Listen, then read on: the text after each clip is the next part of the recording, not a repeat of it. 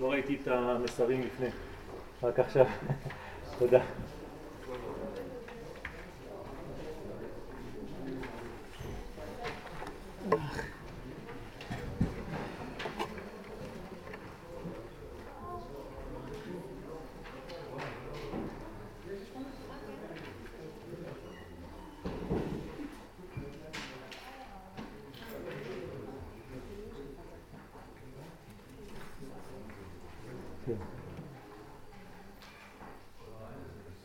יחוד קודשה ברכו שכינתה. זוהר פרשת ויצא, אה, השבוע מתוך אה, פירוש הזוהר של אה, רבי משה קורדוברו, עליו השלום, באור החמה, זוהר נדיר ומיוחד מאוד. ויצא יעקב מבאר שבע, מבאר שבע, וילך חרנה. ויפגע במקום, וילן שם, כי בא השמש, ויקח מאבני המקום, וישם מראשותיו, וישכב במקום ההוא, ויחלום והנה סולם מוצב ארצה וראשו מגיע השמיימה. אנחנו מדברים כאן על היציאה הראשונה של עם ישראל לגלות.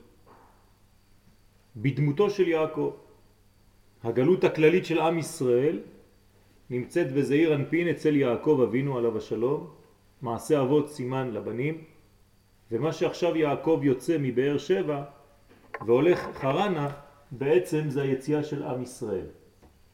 כתר חוכמה בינה, חסד גבורה תפארת, נצח הוד יסוד ומלכות. אנחנו יודעים שבפרשה שלנו ישנן שתי נשים, האחת נקראת לאה והשנייה נקראת רחל. יעקב מתחתן בעצם עם שתי נשים, יעקב אבינו מתחתן עם עולם עליון שנקרא לאה ומחבר את זה לעולם תחתון שנקרא רחל. כלומר, יעקב נמצא כאן באמצע, והוא 1, 2, 3, 4, 5, 6, הוא כנגד הוו שמחברת את העולם הבא, ה, עם העולם הזה, ה. כמובן שהחוכמה היא כנגד היוד, יוד, ה', ו', ק'.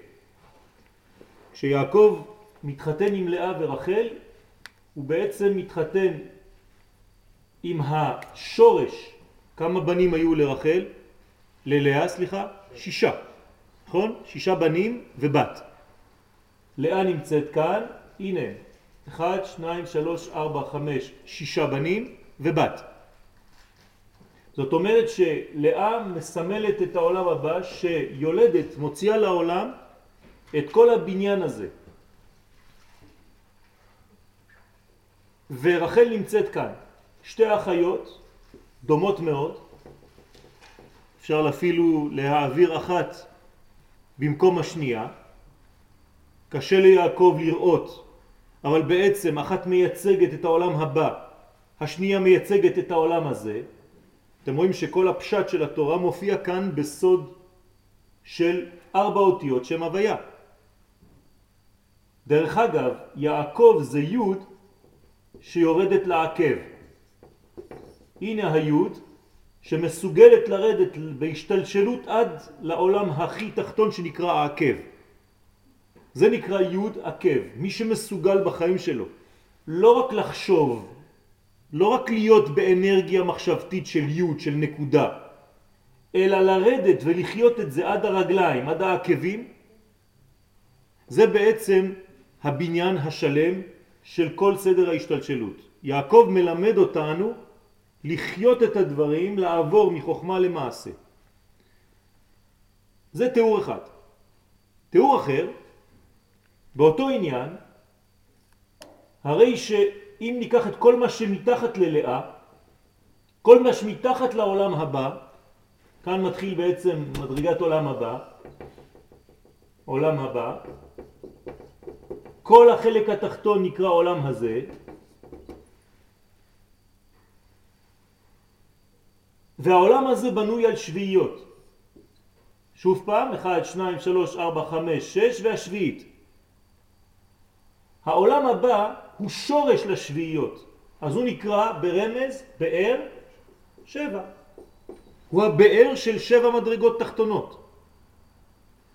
השביעית היא כבר לא באר שבע, היא בת שבע. כי היא הגילוי של כל השבע. כאן אנחנו רואים שיעקב יוצא מבאר שבע. אם הוא יוצא מבאר שבע, הוא יורד למדרגות, למדרגות, למדרגות, ועד שהוא מגיע למקום שנקרא חרן. זה היעד שלו, הוא הולך לחרן. חרן בפשט זה עוד מקום בעולם. חרן לפי תורת הקבלה זה חרון אף. כלומר יש כאן כעס במרכאות כל פעם שיעקב, ישראל, יוצא מארץ ישראל שנקראת באר שבע, זה הסוד של ארץ ישראל, כדי ללכת לחוץ לארץ. לא יוצאים סתם מארץ ישראל לחוץ על הארץ. היציאה מארץ ישראל לחוץ, לחוץ על הארץ גורמת כעס. כלומר, כאילו לומר, לפי תורת הסוד, אי אפשר ללכת לשום מקום מארץ ישראל אלא לחרון אפו של הקדוש ברוך כלומר, ברגע שאתה יוצא מבאר שבע, לאן אתה הולך? לחרן. אז לכן לפי ההלכה מותר לצאת רק לשלושה דברים. מי שיוצא סתם לחופש או לדברים כאלה, שידע, כן, שלפי ההלכה יש בעיה. זה לא פשוט. כאן הזוהר הקדוש בא ומסביר לנו את הדברים, מהי יציאתו של יעקב אבינו. אז אנחנו תכף ניכנס, ויצא יעקב מבאר שווה, וילך חרנה. הזוהר אומר לנו מיד, בפיו הקדוש של רבי שמעון בר יוחאי, עליו השלום, רבי שמעון אמר, נפיק מכללה דארעא דישראל ואזל לרשו אחרא. פירוש, יעקב אבינו יצא מכללות ארץ ישראל הנקראת באר שבע, זה השם של ארץ ישראל, היא באר של כל השבע, שהיא רשות השכינה הנקראת גם כן באר שבע, לפי שמקבלת הערה מאימא הנקראת באר שבע.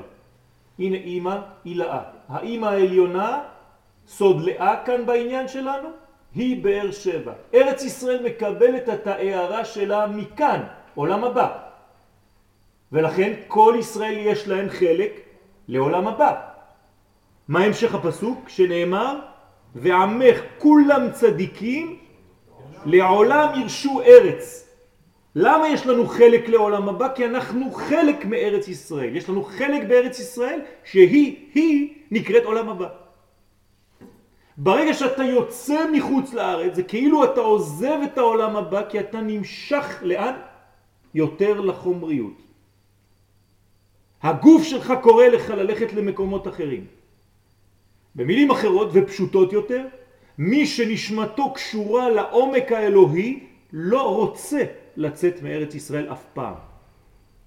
מי שהנטיות שלו יותר חומריות, שיספר את כל הסיפורים שהוא רוצה, בסופו של דבר זאת העניין, זה העניין, אז תמיד יש לו כל מיני דברים כדי לצאת מכאן. עכשיו, יוצאים מבאר שבע, הולכים מיד למקום חרון השם, חרון אף השם, שנקרא ברמז כאן בתורה שלנו חרן.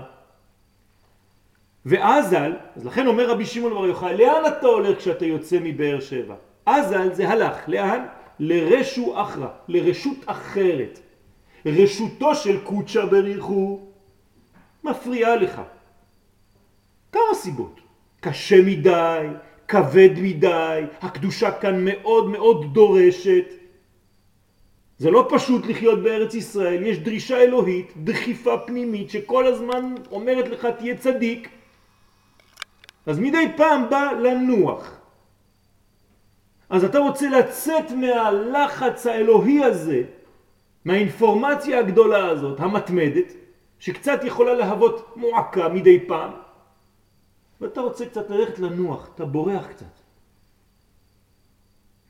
זה מה שאומר רבי שמעון בר יוחאי, ברגע שאתה יוצא מרשותו יתברך, שהיא נקראת רשות היחיד, יחידו של עולם, אתה הולך לרשות אחרת, כלומר תחת אומות אחרות, תחת שרים אחרים, תחת אינפורמציה אחרת, ואם אני מגזים במילים בכוונה תחילה, אתה הולך למקום הפקר. אין כבר השגחה פרטית כמו שיש בארץ ישראל, שלכן אתה מרגיש אותה, שדורשת ממך כל רגע תתקדם ותגדל. והלך לרשות אחרת שבחוץ לארץ, דכתיב וילך חרנה. הרשות של הסיטרא אחרא מקום חרון אף השם. ככה אומר הזוהר הקדוש. כלומר הדברים לא יכולים להיות יותר ברורים מפיו הקדוש של רבי שמעון בר יוחאי עליו השלום, זכותו תגן עלינו, שהיה נלחם עבור ארץ ישראל. אני מזכיר לכם רק את הגמרא במסכת שבת דף ל"ג על הוויכוח בעניין הרומאים שבאים לשלוט עלינו כאן בארץ ישראל. מה הוא אומר? וכל תורתו של רבי שמעון בר יוחאי מושכת את הכוח שלה מארץ ישראל. לכן היא נקראת תורת ארץ ישראל. כל מה שכתב הרב קוק אחריו, כן, בדורות שלנו יותר, משוך גם הוא מתורתה של ארץ ישראל, דהיינו מתורת הקבלה, שהיא תורתה של ארץ ישראל. עכשיו אתם מבינים למה ארץ ישראל כל כך עמוקה ונטועה ומעוגנת בתוך החיים של הרב קוק זצ"ל. והפסקה הראשונה להזכירכם, ארץ ישראל איננה דבר חיצוני, פנימית, עולם הבא. אי אפשר להבין אותה בשום רציונל. אנחנו ממשיכים.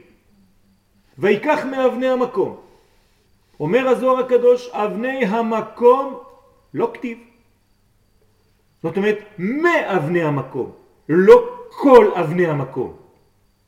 כלומר, יעקב אבינו כביכול עשה כאן סלקציה.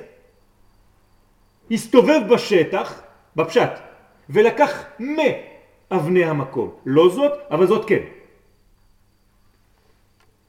אומר הזוהר בדיוק, אבני המקום לא כתיב, לא כתוב ויקח אבני המקום, אלא מאבני המקום, שהיה משמע שלקח את כולן, אם היינו אומרים אחרת, כאילו לקח את כל האבנים, לא חשוב, אלא מאבני המקום.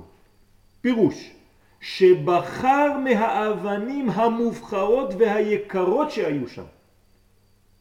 הוא עשה עבודה, הוא בחר באבנים. הוא בא לרמוז על אילן אינון אבני יקר מרגלאן טבען. אומר הזוהר הקדוש, אלו הם אבני יקר, מרגליות טובות, סוד י"ב אבני החושן. יעקב אבינו לוקח כאן את 12 האבנים, 12 האבנים, שיהיו לעתיד אבני החושן שעל החזה של הכהן הגדול. שם יעקב מתחיל לאסוף אותם. איך יכול להיות שדווקא במקום הזה יש את אבני החושן כבר מוכנות? פשוט מאוד, זה המקום שבו יש חיבור בין השמיים לבין הארץ. הרי הקדוש ברוך הוא כשהוא יורד לארץ, מאיפה הוא עובר? משם. שנאמר, וזה שער השמיים.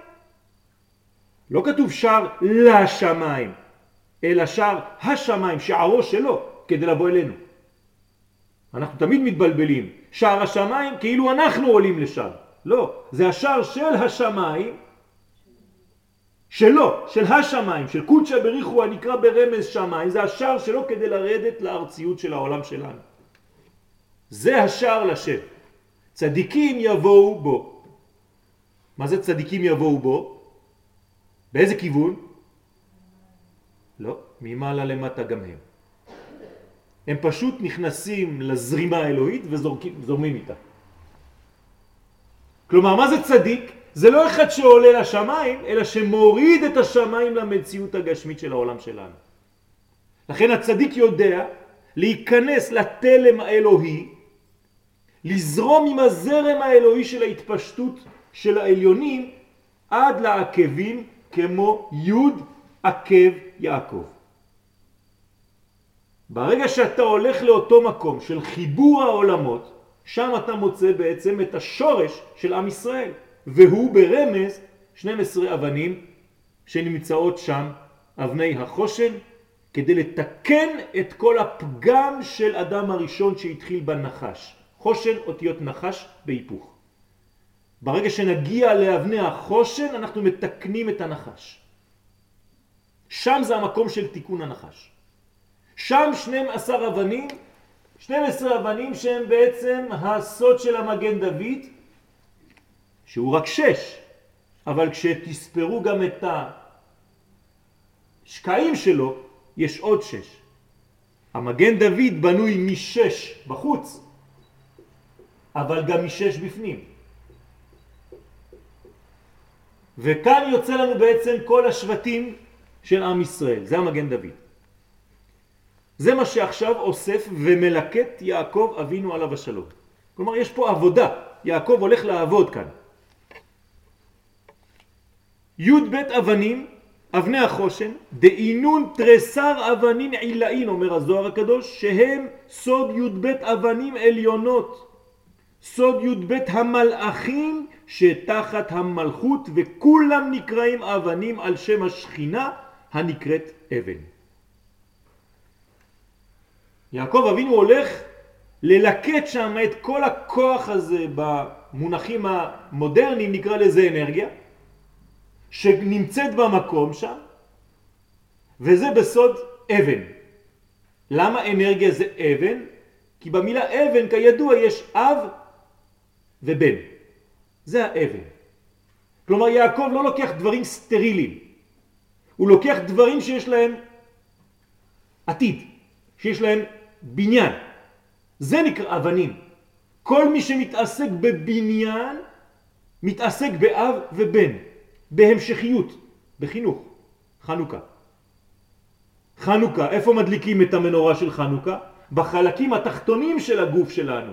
זאת אומרת שבעה טפחים מהקרקע, שזה בעצם בקומת הברית, בקומה התחתונה של גופו של האדם, שם צריך להביא את האור. אותו דבר, י' תביא אותו עד לעקבים. זה הבניין, ככה מדליקים. לכן לא מדליקים חנוכיה ממטה למעלה, אלא ממעלה למטה. התנועה צריכה להיות כזאת. כי אני מביא את האור האלוהי מן הקודש אל המקומות הכי חשוכים במציאות שלי. כלומר, אני מאיר את עצמי, כן?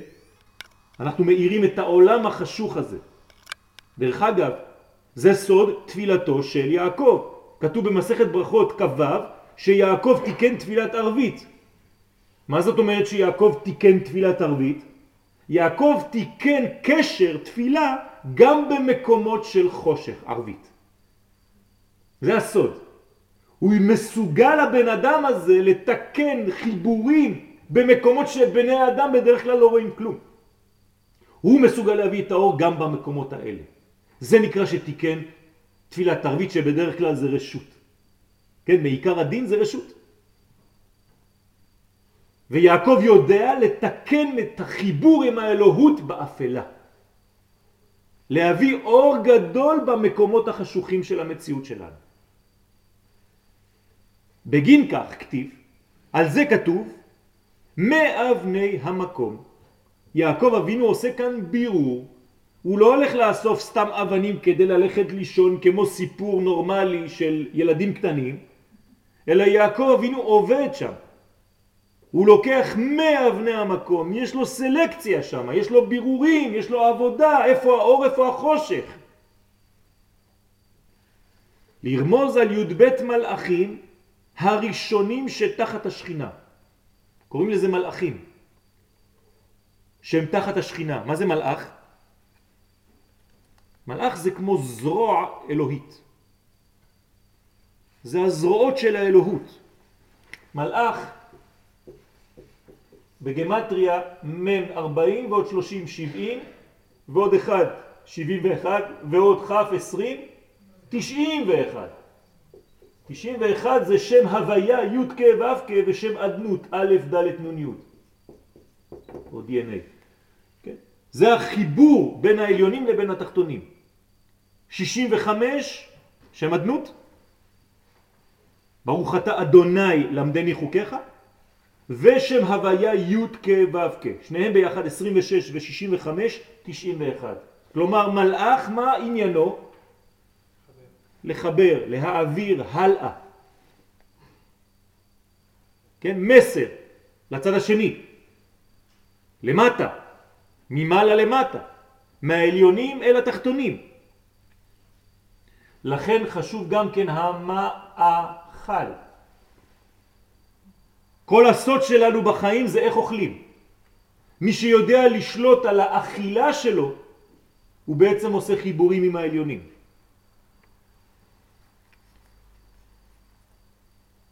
יש כאן, אם כן, סיכון קטן, ידיעה ברורה של יעקב שקורה משהו באזור שהוא נמצא בו. כן? אנחנו בינתיים קוראים את הטקסט, אנחנו לא יודעים, אבל קורה מה, משהו במקום הזה. הוא יודע שהוא נמצא במקום של קודש, במקום של חיבור עולמות, ושם הולך להיות עכשיו משהו מיוחד.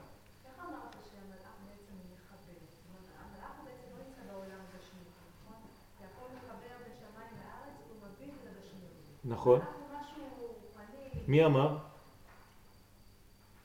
מי אמר?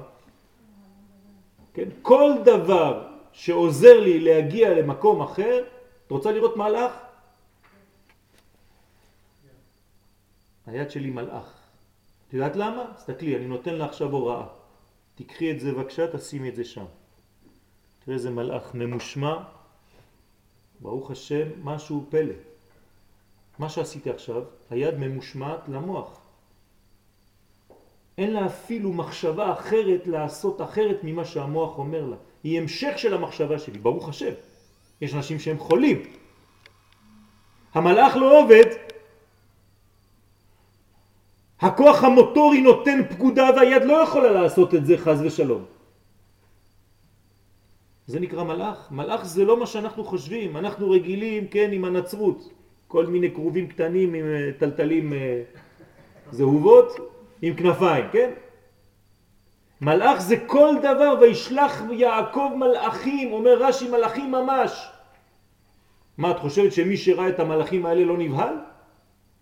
מלאך זה כל דבר שמסוגל לקשר, שמלכים בין מדרגה למדרגה. דווקא הבאתי את ההלחמה בגלל שזה הלחם. כשאוכלים לחם, מה עושים? מחברים את הנשמה עם הגוף, אני חי. אם לא הייתי אוכל, אחרי כמה ימים, נגמר הסיפור, כן? פגישה בגלגול הבא. אז מה עושה הלחם? מלכים את העולמות.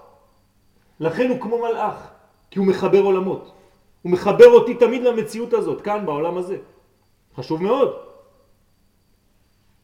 דרך אגב, מי שלא תמיד דואג לחיבור לעולם הזה, הוא פורח באוויר.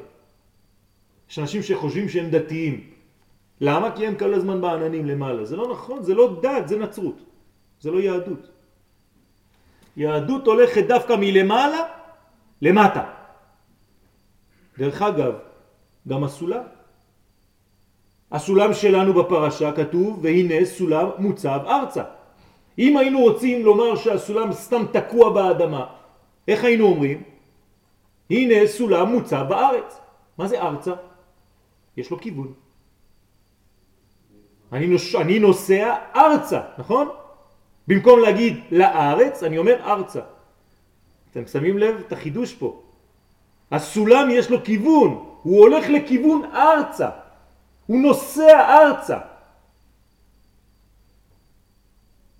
זה מגלה לנו הרב קוק, שיש כיוון לסולם. ואז אחר כך, ברגע שכיוונת אותו ארצה, אז אתה יכול להגיד וראשו מגיע גם כן בעוד כיוון, השמיימה. אבל קודם כל זה מכוון ארצה. תרדו רבותיי, תחזרו למציאות של העולם הזה. אל תתנתקו מהמציאות של העולם הזה. זאת לא יהדות. יהדות זה להאיר למטה. עוד פעם, חנוכה. להאיר במקומות של כאן. זה כל תורת החסידות. להביא את היוד העליונה למציאות של כאן. אל תהיה סתם חושב, מחשבות דתיות, אלוהיות. כל החיים שלך בפילוסופיה. זה מעניין, נדבר על זה אחר כך, כן, כן. זה לא יהדות זה. אתה לא הולך לשיעורי תורה כדי ללמוד כל מיני דברים שפורחים באוויר, זה מגדלים שאין להם בניין כאן בעולם הזה. זאת לא תורה. זה תמורה על התורה. הרי כדי לתת תמורה לתורה, מה עושים? פילוסופיה. זה התמורה של התורה שבעל פה. ותמורה לתורה שבכתב, מתרגמים את התורה שבכתב ליוונית. יש לנו גם תורה שבכתב, גם תורה שבעל פה, חז ושלום בקליפה. אתם מבינים? אבל אנשים שלומדים בצורה כזאת הם סתם שמימיים. הם עדיין לא חזרו למציאות. היצר הרע אוהב את הנשים האלה. למה? אין לו עבודה איתם. הם כבר בתוך היצר הרע. אני אומר לכם עכשיו דברים הפוכים. הרי כתוב שאם אתה רוצה להיפרד מיצר הרע, מה אתה עושה? מושכהו לבית המדרש.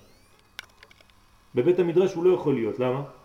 הוא אומר לך רק תישאר שם, אל תצא משם, אל תחזור לחיים. היצר הרע בא להתקיף אותך דווקא כשאתה יוצא לחיים, כשאתה יוצא למציאות. כאן היצר הרע מתחיל לעבוד, בישיבה הוא לא עובד.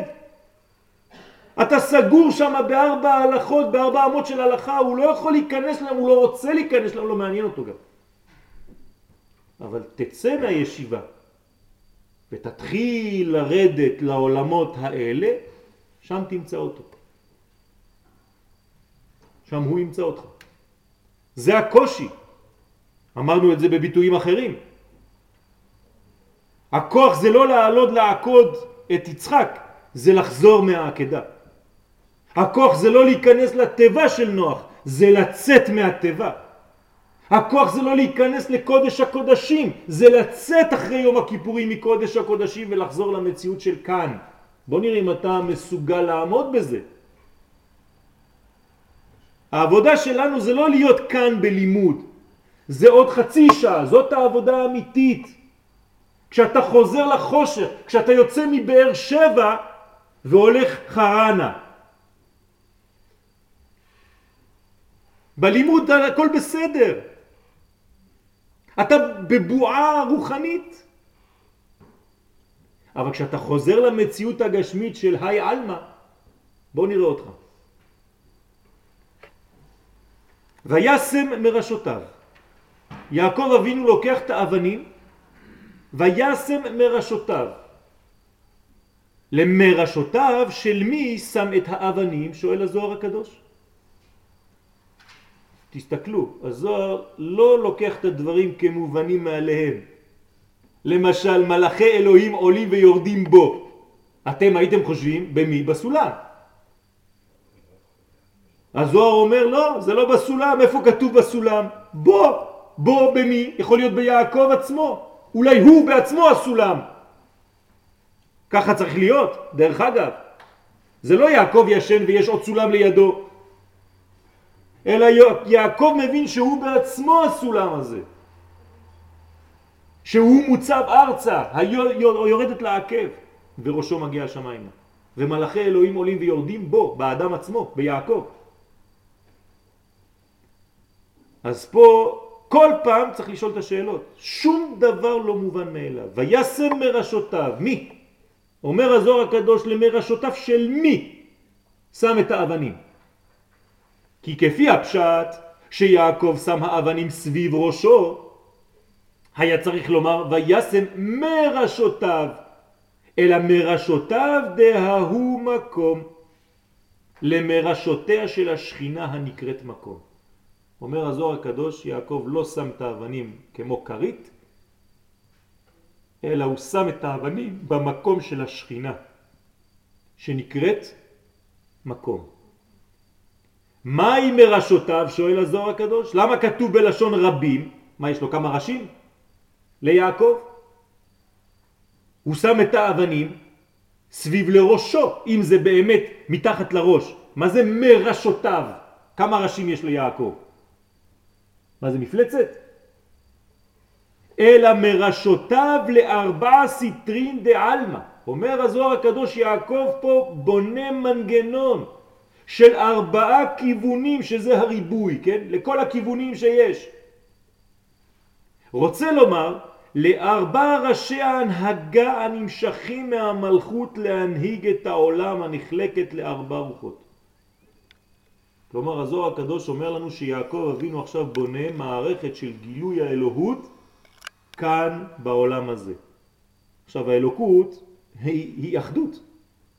איך האלוהות שהיא אחד, אחדותי, בלתי מתפצל, יורד לעולם הזה ומתחיל להתפצל. לכן יש ארבע אותיות בשם השם. כלומר כשהאלוהות יורדת למציאות הגשמית שלנו לדבר בקומה שלנו כדי שנבין אותה, אז האלוהות הזאת תופסת לארבעה כיוונים. יש לנו פסוק כזה בבראשית, נכון? ונהר יוצא מעדן, זה הנהר, נהר זה אור, נהור, זה אש, יוצא מעדן, יש לו צינור להשקות את הגן, ומשם ייפרד והיה לארבעה ראשים. הנה בדיוק הסוד שלנו פה. זאת אומרת שיעקב מבין שכדי להוריד את היוד העליונה לעולם שלנו צריך להיפרד לארבעה ראשים לכל הכיוונים. ופרצת ימה וקדמה וצפונה ונגבה. בסדר? תלת אבנים לסתר צפון. עכשיו איך זה עובד? יש לו 12 אבנים. אומר הזוהר הקדוש, תראו איך הוא עד איפה הוא נכנס לפרטים, זה פלא. שלוש אבנים לצד צפון, ותלת לסתר מערב, שלוש אבנים לצד מערב, ותלת לסתר דרום, ושלוש אבנים לצד דרום, ותלת לסתר מזרח, ושלוש אבנים למזרח. כלומר יעקב בונה את זה שלוש, שלוש, שלוש, שלוש. זה מזכיר לנו משהו? את המחנות במדבר, תראו עד איפה זה הולך. יעקב כאן בונה את המהלך העתידי של עם ישראל בקטן, בסיפור הקטן שלנו. דרך אגב, אמרתי לכם בשנים קודמות, בסייעתא דשמיא, שכשיעקב מתעורר, זה לא הזוהר שלנו היום, אבל מה הוא אומר? כן? מה? בוודאי. מה, לא, כשהוא מתעורר, מה הוא אומר? וזה שער השם. אה? ואנוכי לא ידעתי. נכון, זה בפשט. תראו מה אומר הסוד. סולם נקרא ככה, נכון? אין ו' בסולם. תסתכלו. סולם אומר הזוהר בגמטריה 60 ועוד 30 90 ועוד 40 130 בדיוק גמטריה של סיני. כלומר יעקב אבינו עכשיו מה הוא רואה? את מעמד הר סיני.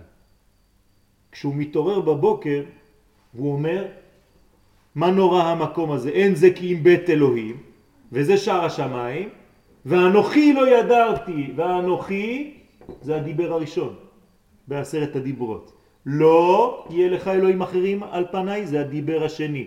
ואנוכי, לא, ידעתי, ועוד איך שידעתי. אתם מבינים מה הולך פה? יעקב עכשיו מקבל את התורה בשביל עם ישראל לעתיד. הוא כבר בונה מערכת של הר סיני כאן. והוא יודע בדיוק את שתי הדיברות הראשונים שנאמרו מפי הגבורה. ואנוכי, השם אלוהיך אשר הוצאתיך מארץ מצרים. לא יהיה לך אלוהים אחרים על פניי. ידעתי ועוד איך שידעתי. זה משנה לנו את כל הראייה, כן? כלומר יעקב חי את המצב שהוא נמצא כאן בהשלכה לעתיד, לא רק בהווה. אבן. אב? אני אב. אברהם, יצחק ויעקב הם אבות, אבל יש להם בנים. הבנים שלו זה כל האבנים שהוא אוסף ונותן להם כבר כיוון לאותן אבנים. כן.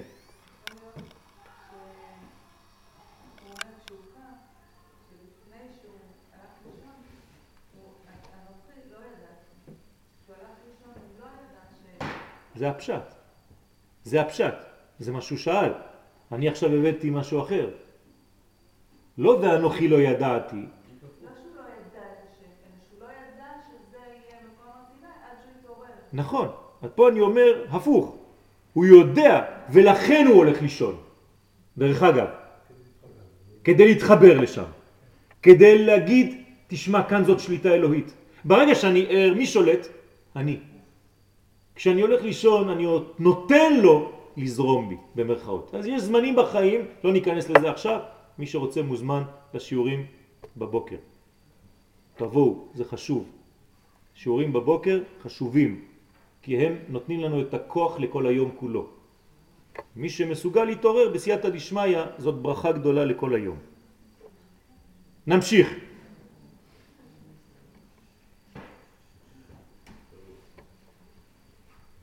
יעקב תיקן ארבע מכונות מלאכי השכינה שהם מיכאל עם עוד שני מלאכים לצד דרום שבחסד, מיכאל הוא מצד החסד.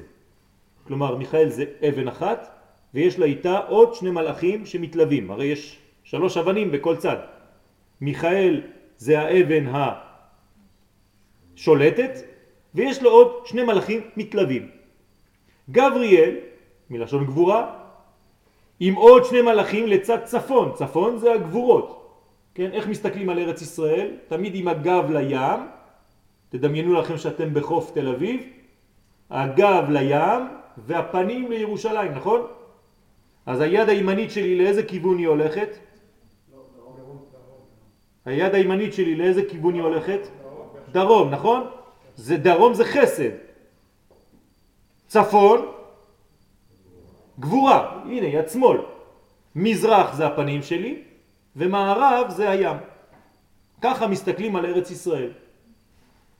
עכשיו כאן אנחנו רואים שהמלאכים, יעקב מסדר אותם לפי המחנות, לפי הכיוונים שלהם. מיכאל לצד ימין, שהוא המלאך של החסד, גבריאל מצד שמאל שהוא המלאך של הגבורה, כל אחד עם שני מלאכים נוספים איתו, אוריאל, לשון אור, בירושלים, נכון? אורייתא, תורה, מזרח, עם עוד שני מלאכים לצד מזרח שבתפארת, ורפאל מצד מערב עם עוד שני מלאכים לצד מערב שבמלכות. כלומר, יש לנו כמה מלאכים פה, מיכאל, מיכאל, גבריאל, אוריאל ורפאל. בסדר? וכל אחד יש לו עוד שניים, כן? אבל הם לא עולים בשם. תמיד זה ככה, נכון? גם בהזמנות. אדון וגברת ושמים רק שם אחד. מה לעשות? ככה זה עובד.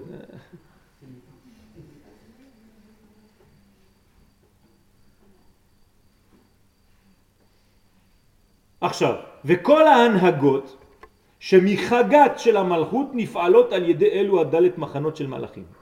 הזוהר הקדוש אומר לנו עכשיו, כל ההנהגות, כלומר יש כאן הנהגה.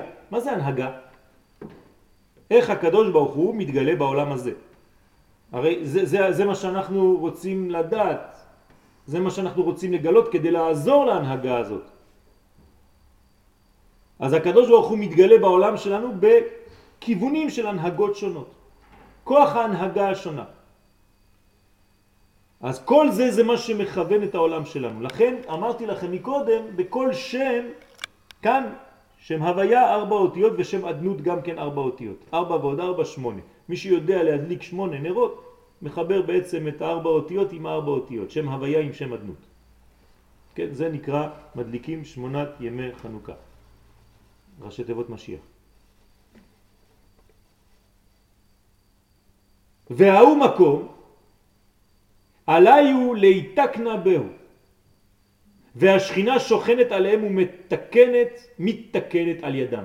כלומר זה מנגנון שבונה את השכינה בארבעה כיוונים כפול שלוש, 12 מדרגות של שכינה, של שמירה על השכינה. וכדן, וישקע במקום ההוא. עכשיו מה קורה? לא לשכוח, יעקב יוצא מארץ ישראל. בואו נחזור לסיפור שלנו. יעקב יוצא מארץ ישראל, הוא הולך עכשיו לחרן, לחוץ לארץ, הוא עכשיו וישכב במקום ההוא. פירוש כיוון דאית תקן ערסה. זאת אומרת, הוא תיקן את המיטה שלו. מתקן את המיטה שלו. מה הקשר? רוצה לצאת מארץ ישראל, מתקן מיטה כדי לנסוע לחו"ל? בואו תראו מה אומר הזוהר הקדוש. כיוון שנתקנה מיטת המלכות, שכיב ב. עכשיו המלכות מתוקנת. מי מתקן את המיטה הזאת? כל המלאכים שאמרנו. זה התיקון של המלכות, של המיטה, שזה קודש קודשים, לפי תורת המקובלים. חדר המיטות נקרא קודש הקודשים. יעקב עכשיו מתקן את המיטה. הוא מפרש מן שכיב בשמשה. ומי הולך לשכב במיטה הזאת? השמש. רמז למי? ליעקב אבינו שנקרא שמש. הוא הולך לשכב במיטה הזאת של המלכות כי הכינו בשבילו את המיטה הזאת. אנחנו נכנסים קצת יותר לרובד הפנימי, דהיינו, זעיר אנפין, זה, הנקרא שמש, שכב שם. כי יעקב תיקן אז תפילת ערבית. תיקן בזה את המלכות, ותיקן את מיטתה כראוי כדי שיבוא זעיר אנפין שהוא מידתו של יעקב להתייחד עם המלכות. כלומר יעקב אבינו עכשיו בונה ייחוד. הוא מסדר את חדר המיטות שלו כדי להתייחד, כדי שהקדוש ברוך הוא יתייחד עם השכינה. למה? כדאית ביבמות סמך ב', זה מה שאני הבאתי שם. בסייעתא דשמיא עמוד ב', אמר רבי יהושע בן לוי, חייב אדם לפקוד את אשתו בשעה שהוא יוצא לדרך. יעקב אבינו עכשיו יוצא לדרך. זה כאילו שהקדוש ברוך הוא עכשיו יוצא בארץ ישראל, כי הדוגמה שלו בתחתונים זה יעקב. כלומר אמרנו מקודם שזה כמו הגלות. מה קורה לפני שעם ישראל יוצא לגלות? כשפותחים את בית המקדש, את קודש הקודשים, מה רואים? את שני הקרובים מעורים זה בזה. איך יכול להיות שבזמן יציאה לגלות רואים את שני הקרובים שאחד מסמל את הקדוש ברוך הוא והקרוב השני את כנסת ישראל הם מתחבקים ומתנשקים למה? כי חייב אדם לפקוד את אשתו לפני שהוא יוצא לדרך כדי שישאר רשימו מן הנשיקה האחרונה מן החיבור האחרון הזה. וידעת כי שלום ההולך. זה הבניין. ואל אישך תשוקתך מלמד שהאישה משתוקקת על בעלה בשעה שהוא יוצא לדרך. תנו רבנן האוהב את אשתו כגופו והמכבדה יותר מגופו. זה הבניין שאומרת לנו פה הגמרא, שהיציאה לדרך, הניתוק, דורש לפני הניתוק חיבור עוד יותר חזק. זה מה שעושה יעקב. יעקב יודע שהוא הולך לגלות, הוא שוכב על ארץ, תבינו את הדמיון. וישכב במקום ההוא, הבנתם את הרמז. יש חיבור לקרקע ארץ ישראל כאילו יעקב מתייחד עם ארץ ישראל מרוב אהבתו. הוא פוקד את ארץ ישראל לפני שהוא יוצא לדרך. תראו עד איפה הדברים מגיעים, אני לא רוצה להיכנס יותר מדי לפרטים אבל המבין יבין. זה פשוט מבהיל. כי לו היה, כי לא, סליחה, ליעקב היה ראוי, יעקב אבינו עליו השלום, ולא לאחר. כי הוא שורש עם ישראל. הוא מיוחד לזה להתייחד עם ארץ ישראל, עם הקרקע של ארץ ישראל. לפי שהוא תיקן את המיטה להיות מוכנה אל הייחוד, והוא גרם את הייחוד.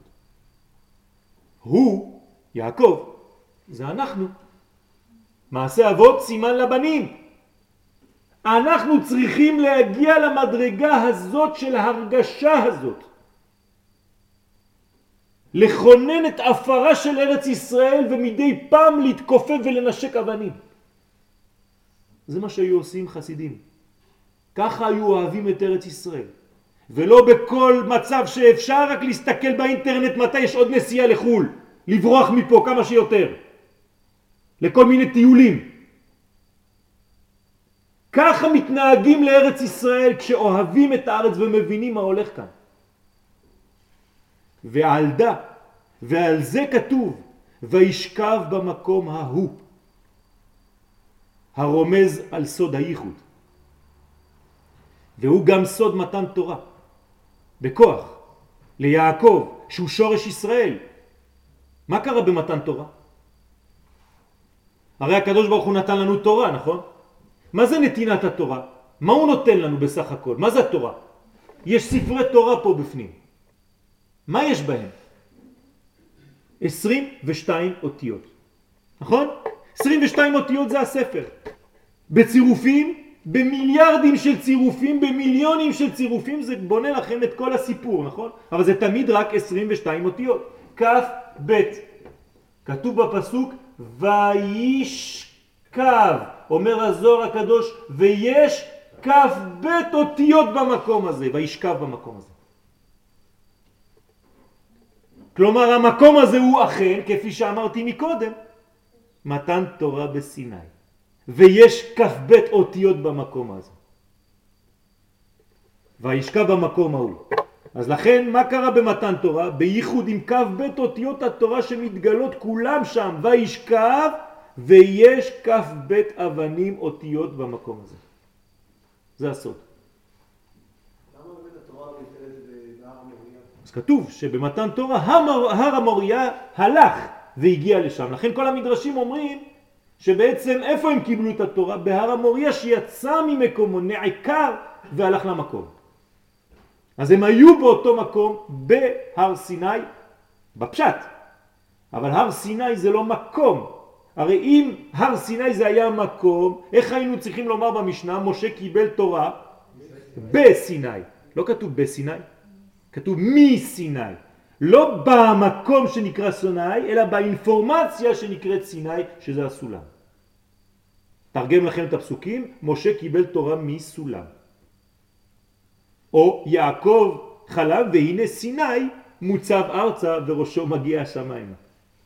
משני הכיווץ, הכיוונים, כן? נכון, בדיוק. גם פה יש את הקפיצה הזאת, כן? התקצרה לו הדרך, קפצה לו הדרך, ועוד, וישכב, כתוב שכל ארץ ישראל התקפלה מתחת למקום שהגוף של יעקב היה צריך כדי לישון באדמה. עשה לו מצע של כל ארץ ישראל. כלומר, יש שכיבה, יש ייחוד, לא רק עם המקום ההוא, אלא המקום ההוא כולל את כל המקומות, לכן כולם מקופלים. זה כמו אקורדיאון שמתחיל משם ופשוט מתפרס על כל אורכה ורוחבה של ארץ ישראל. אם תקפל את כל ארץ ישראל, תגיע לשני מטר על מטר, שזה שם אבן השתייה בירושלים בהר הבית. כשאתה שוכב שם, כשאתה הולך להתפלל שם, כשאתה למקום הזה, אתה בעצם שולט על כל ארץ ישראל. נכון, מה אומר לו הקדוש ברוך הוא? המקום אשר אתה שוכב, כן, הארץ אשר אתה שוכב עליה לך אתננה. זאת אומרת כל הארץ שמקופלת עכשיו תחת הגוף שלך. ויפגע במקום וילן שם. אנחנו חוזרים. ויפגע במקום וילן שם. פתח אחרא זעירה ואמר.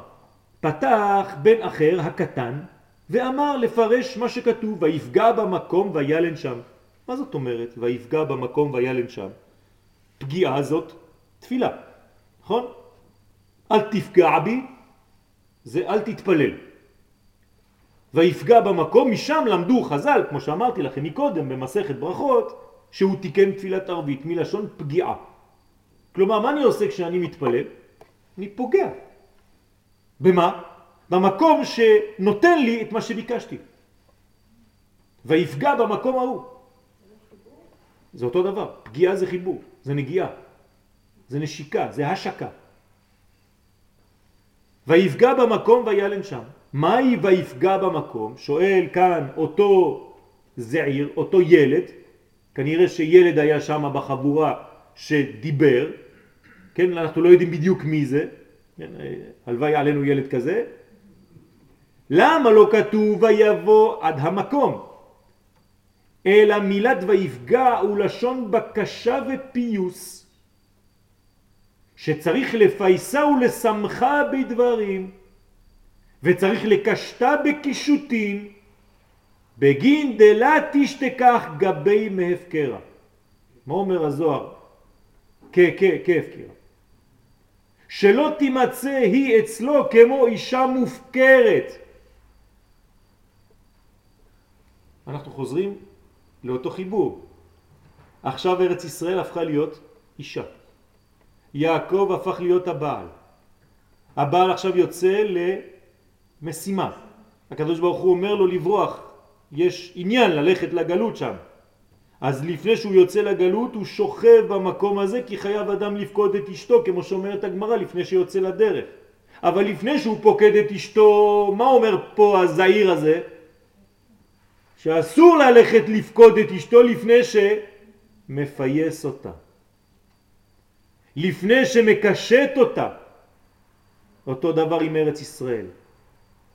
צריך לקשט אותה בקישוטים, כדי שלא תהיה כמו אישה מופקרת, בא לך, וזהו. זה לא עובד ככה, אדוני. אלא כמטרוניתה מקושטת, אתה צריך לעשות אותה כמו מלכה שיש לה קישוטים ומלובשת בלבוש מלכות. דרך אגב, זה אור חוזר. אם היא מלכה, מה אתה? אם היא שפחה, מה אתה? אתם מבינים, זה לבד, זה עובד לבד. בגין כך, יעקב בהוא זימנה.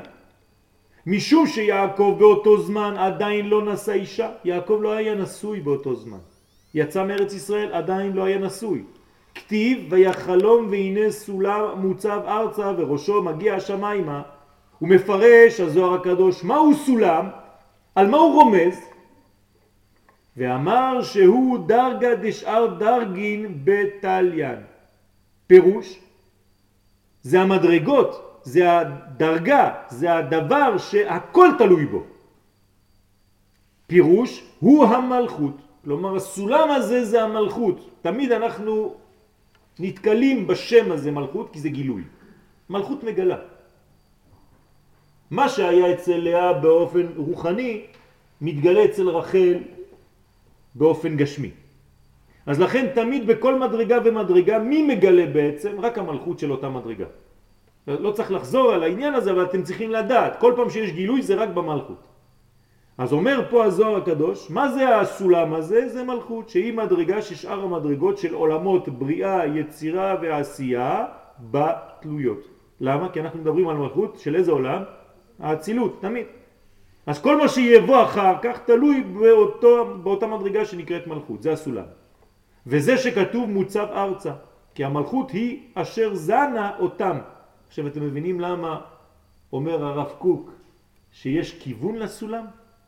פשוט פה אומר הזוהר הקדוש, והוא לקח את זה כנראה מפה, הרב קוק זצ"ל, שהמלכות היא זאת שנותנת מזון לתחתונים, לכן יש כיוון לסולם, לכן כתוב ארצה, ולא מוצב בארץ סתם, אלא ארצה. כל הזמן משהו זורם בסולם הזה ממעלה למטה. הוא מחיה אותם בסוד ואתה מחיה את כולם. כלומר חיים שאנחנו מקבלים באים מאותו סולם שמזרים עלינו דרך השלבים שלו את כל האורות שאנחנו מקבלים. והוא יסודה דעלמא. והמלכות היא יסודו של עולם המעמיד את כל העולם. וראשו מגיע השמיימה. פירוש, הכי הוא להתקשרה בהדיה. כך הוא שראשו יתקשר בשמיים. מה זאת אומרת וראשו מגיע השמיימה? בשביל מה ראשו מגיע השמיימה? הרי מספיק לי שיש לי סולם מוצב ארצה שמשפיע על אורות. לא, כדי שתדע מאיפה באים האורות הללו. פיה פתחה בחוכמה. פיה פתחה בחוכמה. וכדי שלא תיפול לתוך ייאוש ודיכאון. מתי יש דיכאון? כשהסולם אולי מוצב ארצה אבל אתה שוכח שהצד השני של הסולם גם הוא בא מכוח שמימי גדול וחוץ מזה והנה השם ניצב עליו הוא מחזיק את ההיסטוריה הוא מכוון את התנועה הוא מפרש על מי נאמר, כן, מילת ראשו. מה זה וראשו מגיע השמיימה? תראו איך הזוהר כל הזמן לא, לא יודע על מי מדברים, הוא שואל כל פעם שאלות. מה זה ראשו? אנחנו אמרנו כבר ראשו של הסולם, נכון? אז תסתכלו מה הולך פה. בספירות הקדושות, אני עכשיו רק מתייחס לשתי הספירות התחתונות, מלכות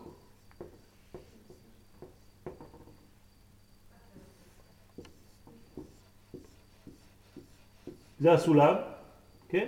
יש לו כיוון כזה, אבל יש לו גם כיוון כזה, אמרנו, נכון? אז זה מה שקורה פה. ראשו של הסולם, ואמר ראשו דההו סולם, דהיינו ראש המלכות. מן הוא? מה זה ראש המלכות? בסדר, המלכות הבנתי, אבל איפה הראש שלה? ואמר דקטיב בראש המיטה. זה כמו שאתה מדבר על ראש המיטה, דהיינו היסוד. כלומר, זה הראש של המלכות. המלכות זה הגוף, אבל יש לה גם ראש, וזה וראשו של הסולם מגיע שמיימה.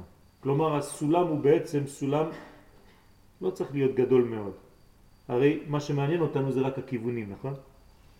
אז תשכחו את הסולם שהוא עד אין סוף ועד אין סוף, אלא הוא רק ממלכות עד היסוד. אם אתה יודע לחבר את שני אלה, אתה מחבר את כל העולמות. זהו. זה מוצב ארצה במלכות וראשו זה היסוד. כי היסוד כבר שייך לכל העליונים והמלכות לכל התחתונים. אז ברגע שאתה יודע לחבר את שני אלה, דרך אגב זה איש ואישה, ברגע שאתה יודע לחבר את שני אלה, זהו, נגמר הסיפור. חיברת את כל העולמות. לכן היינו היסוד דזה שהוא ראש המלכות הנקראת מיתה. ונקרא ראש כי הוא שר למלכות. כן, האישה צריכה להבין שבעלה הוא כמו שר. וממנו היא ניזונת. ומאירה כדרך הראש והשר שמפרנס את אנשיו. לכן בעל הבית מפרנס את אשתו ואת כל הבית, כי היא נותנת אחר כך ותקום בעוד לילה ותיתן טרף לביתה וחוק לנערותיה. ממנו. וראשו מגיע השמיימה, עכשיו הוא, מאיפה הוא לוקח את כל האנרגיה הזאת? הוא צריך ללכת לישיבה לפעמים. הוא צריך להתחיל את העבודה שלו בחיבור לשמיים, כדי לדעת מאיפה זה מגיע, לא מהידיים שלו, לא מהחוכמה שלו וההיגיון שלו, אני, אני, אני, אלא אני מבין שכל מה שיש לי, גם בגשמיות, גם ברוחניות, הכל מאיפה? בגלל שאני יודע שהסולם הזה וראשו מגיע השמיימה. כלומר, מי זה השמיים של היסוד? תפארת. זה המל... המדרגה שלמעלה. אז הנה מה שאומר הזוהר, וראשו מגיע שמיימה שהוא התפארת. הוא מתקשר עמו, כלומר הוא מקבל מהתפארת ומעביר למלכות. כן, תפארת לענייננו זה קודשא בריחו. כן? ופה זה יעקב לצורך העניין. לפי שהיסוד הוא סיומה דגופה הנקרא תפארת. בפרשיות הבאות אנחנו נראה שאלה תולדות יעקב יוסף, יסוד, כן? והוא רועה את אחיו מלכות. כבר נדבר על העניינים האלה בסייעתא דשמיא. כל העניין כאן זה לדעת את החיבור, לבנות לעצמנו, בעצמנו ואת עצמנו כמו הסולם הזה, שהגשמיות שלנו מחוברת ליסוד הקדוש, היסוד הקדוש מחובר לתפארת, ואנחנו סולם מוצב ארצה וראשו מגיע השמיימה, ברגע הזה אתה יכול לחלות בחטא שמלאכי אלוהים עולים ויורדים בו, באדם. כלומר אתה פשוט מחבר בין העולמות. ולא לשכוח, והנה השם ניצב עליו. שבוע טוב.